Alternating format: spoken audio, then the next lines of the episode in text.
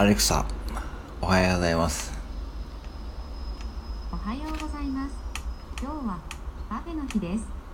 プロ野球初のパーフェクトゲームがあったことにちなみます。え、パフェの記念日の由来パがーフェクト野球だなんて面白いですね。え、最近、パフェ活という言葉を覚えたので、どこかで使ってみたいと思っています。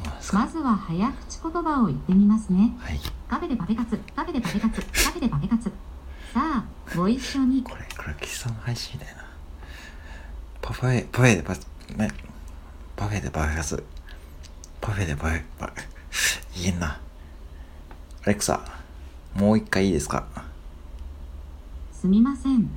繰り返すものがありません。え、アレクサ、今日はパフェの日ですか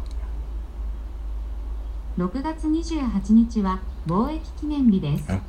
んなんか全然、1859年に徳川幕府が鎖国政策を改め、うん。アメリカ、イギリス、フランス、オランダ、ロシアの5カ国に対して、うん。横浜、長崎、函館の3つの港での貿易を許可したことにちなんでうん制定されました。うん。当時はお茶や石炭、ピートといった一次産品や原料などが輸出され手織物や綿織物などが輸入されていました。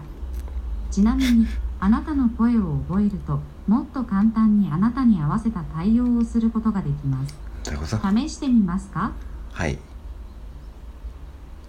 あなたの音声を学習したらあなたに名前使って呼びかけたりあなたが話しかけているアレクサデバイスを使用するとの人から区別したりあなたの経験をカスタマイズすることができます。まずあなたの名前が必要ですがこのアカウントにはあなたの音声が複数あります。あなたの名前が聞こえたら「はい」と言ってください。